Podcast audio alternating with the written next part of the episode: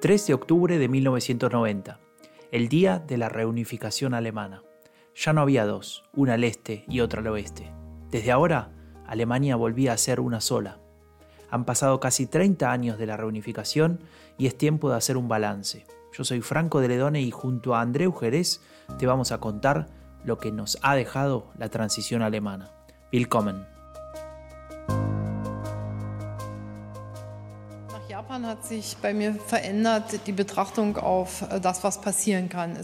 Después de Japón, se ha modificado mi opinión sobre lo que puede pasar.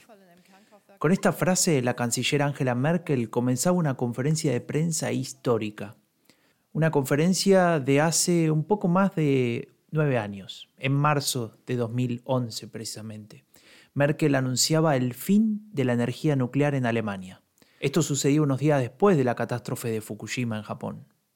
Para muchos el anuncio fue una enorme noticia, especialmente para aquellos que luchaban contra ella y contra sus efectos desde hacía décadas, pero para otros este era un giro inesperado y a la vez indeseable, en especial para muchos miembros de su propio partido, la Unión Demócrata Cristiana, por solo mencionar algunos de los disconformes. La transición energética llegaba a Alemania de la mano de Merkel, pero digamos que fue por accidente, y el debate se abría hacia todos los sectores. Un debate que no era nuevo, claro, y es que la tragedia de Chernobyl seguía presente en el imaginario colectivo alemán pero que por una razón externa volvía ahora a tener vigencia. La pregunta es, ¿qué había pasado en Alemania antes de ese momento, antes de este anuncio de Merkel? ¿Cuál era la política de medio ambiente luego de la reunificación? ¿Qué pasaba antes en la RDA y qué tenemos hoy, 30 años más tarde? Andreu Jerez nos da respuestas a estas preguntas.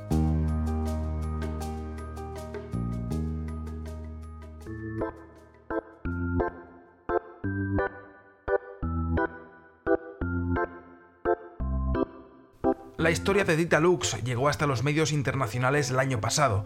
Este jubilado y antiguo ciudadano de la extinta RDA lleva décadas coleccionando bolsas de plástico. Actualmente ya acumula 30.000, solo 300 de ellas procedentes de la desaparecida Alemania socialista. El pasado verano decidió organizar una exposición con una parte de su curiosa colección en un búnker construido por el régimen socialista alemán en la década de los 60, es decir, en plena Guerra Fría.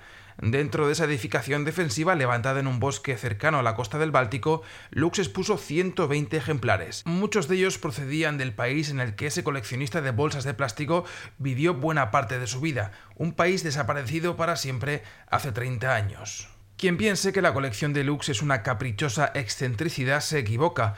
Las bolsas de plástico como herramienta de publicidad o de propaganda son una fuente histórica de primer orden. Sus motivos, su estilo, su calidad, su diseño dicen mucho del contexto histórico en el que fueron producidas. Captan de alguna manera el espíritu estético y económico de épocas pasadas. En la RDA no había publicidad como la tenemos hoy en el mundo occidental. Esto me dice al teléfono el propio Dita Lux. En la RDA, por poner un claro ejemplo, un kilo de salchichas en Turingia costaba exactamente lo mismo que un kilo de salchichas en Mecklenburgo, una región 100 kilómetros más al norte. A ello hay que sumar que muchas mercancías estaban muy rara vez en oferta, con lo que no hacía falta hacer publicidad de ellas. Ello provocaba que las bolsas de plástico no abundasen. Los ciudadanos orientales, cuando conseguían una, la usaban hasta destrozarla. Por ello, hoy quedan tan pocas bolsas de plástico de la antigua Alemania socialista. Las palabras de Lux demuestran que la historia es caprichosa. El actual capitalismo de corte neoliberal, que salió triunfante de la Guerra Fría, tal vez podría aprender algo del derrotado socialismo autoritario. A pesar de que la industria de la RDA era profundamente contaminante y poco sostenible, el reciclaje, forzado por el modelo económico planificado, contuvo el consumo de plástico justo lo contrario de lo que ocurre en el actual neoliberalismo omnipotente en casi todo el planeta, cuyos mares sufren las consecuencias de una auténtica plaga de plástico. Esta es solo una expresión más de la más que probable próxima gran crisis a la que se enfrenta la humanidad, la climática.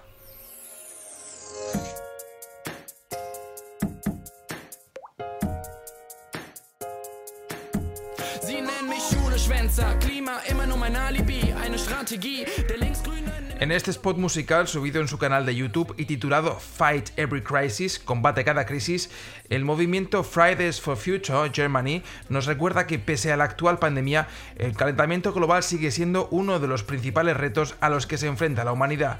Cuando el virus de la COVID-19 desaparezca de la agenda política, la amenaza de la crisis climática seguirá estando ahí.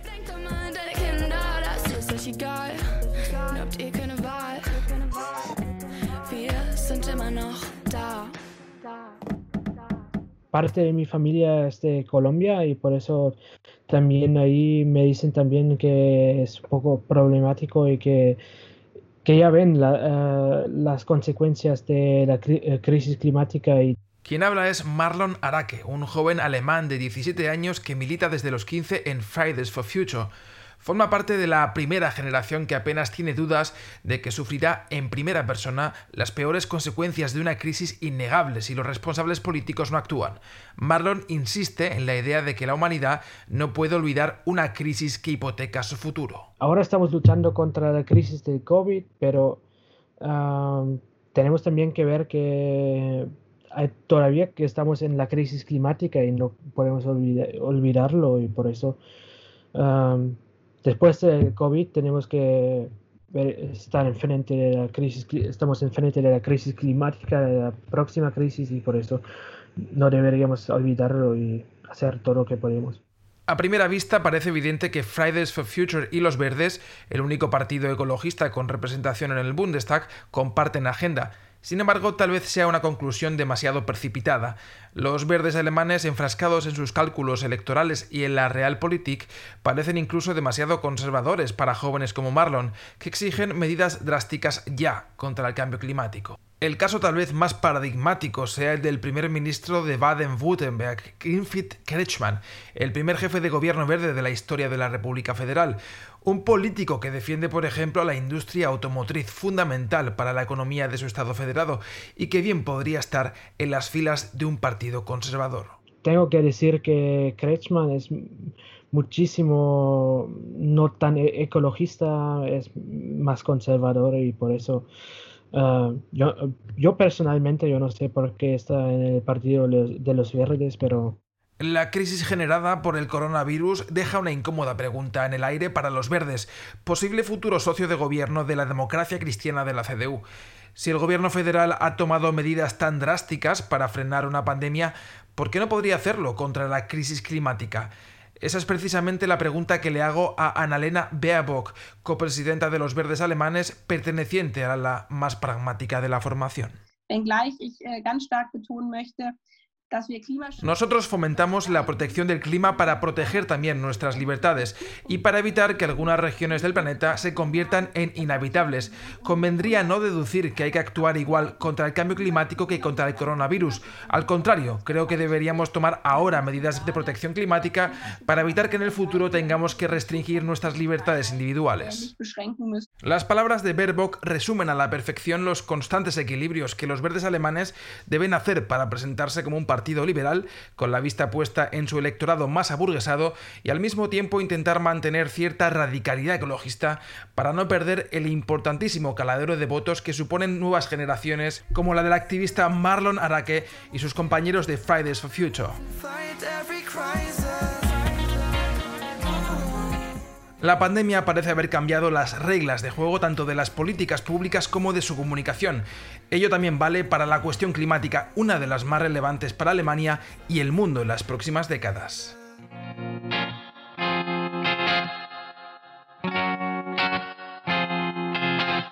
La crisis climática no es un tema más de la agenda pública y de la agenda política. Su dimensión es mucho más grande y solo se comprende si miramos hacia el futuro, no mañana, no el año próximo, no. Se trata de un futuro lejano, aquel que posiblemente no vamos a ver, aquel en el que deberán vivir otras generaciones, nuestros hijos, nuestros nietos tal vez. Esa falta de impacto directo e inmediato es lo que nos impide de alguna manera entender su gravedad. Y también es lo que le sucede a los partidos políticos tradicionales en Alemania y en otros países. Partidos a ambos lados del espectro político. Hacer frente a la crisis climática implica reformas en los modos de producción y en nuestro comportamiento de consumo. Y dichos cambios suponen costos. Y aquí es donde empiezan las dificultades. Por un lado, para los partidos del centro hacia la derecha. La cuestión económica para ellos es fundamental. Medidas que encarezcan la producción, que limiten o modifiquen los números de crecimiento, parecieran en principio inconcebibles. Esto lleva hacia un camino muy lento de micro reformas, de marchas y contramarchas. Pero también del centro hacia la izquierda del arco político hay controversias y discusiones. Aquí la perspectiva también es económica, pero desde un enfoque social. Tiene que ver con el miedo a pérdidas de puestos de trabajo, en, por ejemplo, la industria del carbón. Y a eso se le suma una supuesta incertidumbre que genera la transición hacia empleos en el sector de energía limpia, en resumen, la visión de corto plazo de la política le impide analizar el escenario en toda su profundidad. La búsqueda de réditos políticos inmediatos se convierte en un obstáculo para comprender que de seguir así, la crisis climática significa una economía en ruinas y una situación social muy perjudicial, especialmente para los más vulnerables. Es cierto que en el último año el tema se ha convertido en una de las prioridades para Alemania y también para la Unión Europea.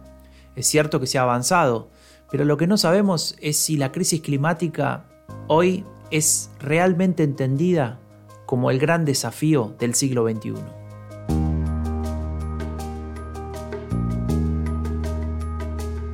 Angela Merkel tiene una frase recurrente. Das ist alternativlos. Significa no hay alternativa. La ha usado muchas veces desde que es canciller. Y la volvió a usar ahora, durante la pandemia. ¿Qué significa esta frase para la política alemana actual? ¿Y qué significa en estos últimos 15 años de gobierno liderado por la canciller Merkel? Bueno, sobre eso hablamos en el próximo episodio. Soy Franco de Ledone y junto a Andreu Jerez y al equipo de Estación Sur te damos las gracias por seguirnos y te esperamos en dos semanas con una nueva entrega de la transición alemana, a 30 años de la reunificación. Auf Wiederhören.